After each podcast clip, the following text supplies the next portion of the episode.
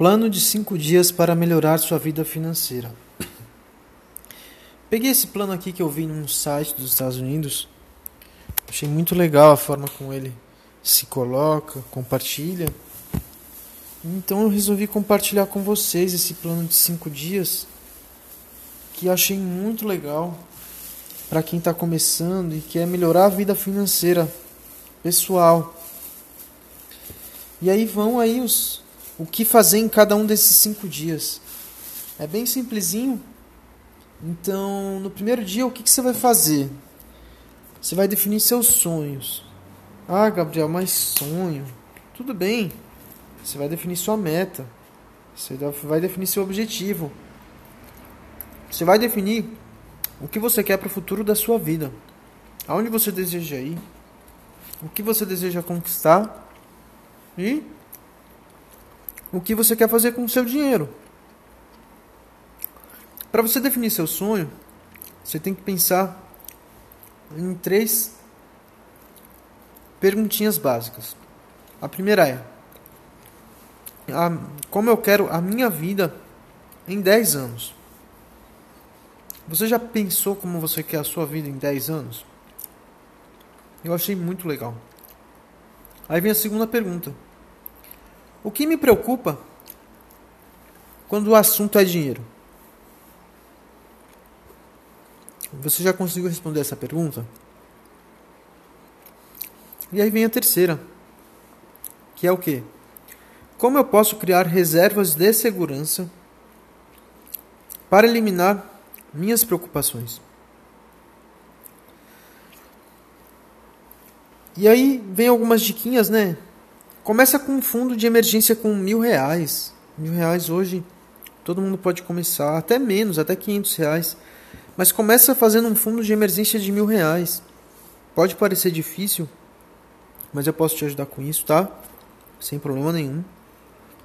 A ideia aqui é começar.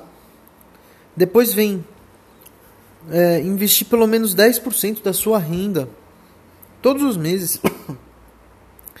Para você ter uma ideia, as pessoas mais ricas do mundo, elas começaram guardando 60% da renda delas. O Ronaldo Fenômeno guardava 80% da renda dele e hoje ele é bilionário, para quem não sabe. E aí mais uma dica é: pague suas dívidas. Seja livre das suas dívidas. As dívidas puxam a gente para baixo, levam a gente para o buraco. E aí no segundo dia, o que, que você vai fazer? Crie um orçamento pessoal. De preferência, usa aquele plano que eu falei para vocês aqui em outro podcast, que é o 50 30 20, que é o que? 50% da sua renda vai ser destinado para suas necessidades, 30% da sua renda vai ser destinado para as suas vontades e 20% para os seus investimentos. Tá? É...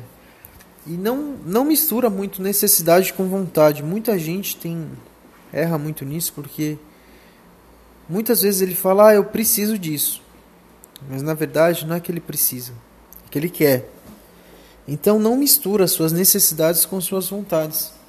Se você seguir essa regra 50 30 20, a educação financeira, a aplicação de o uso consciente do seu dinheiro ele não vai ser algo chato, monótono. Ele vai ser algo simples, suave, que você vai entender, vai fazer parte da sua vida.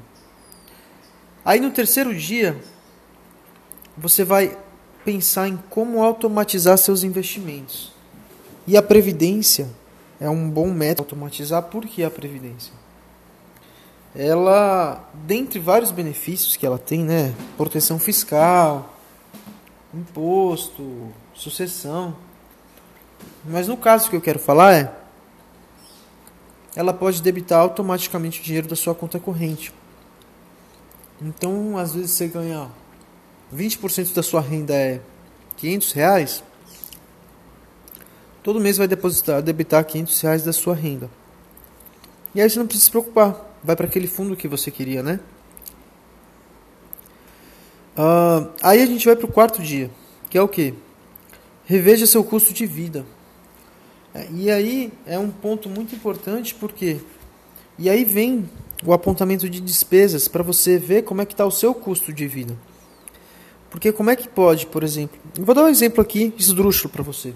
Vamos supor que eu comecei o ano sabendo que o meu custo de vida era 3 mil reais. Só que a gasolina aumentou. Muita coisa aumentou. Isso se chama inflação. Não tem para onde correr. E também, às vezes, eu aumentei meu custo de vida sem saber. Então é importante você saber para onde está indo o seu dinheiro. Porque às vezes você acha que você está gastando X, mas você está gastando Y. Né? Então essa é a quarta dica do quarto dia. Que você vai fazer no quarto dia.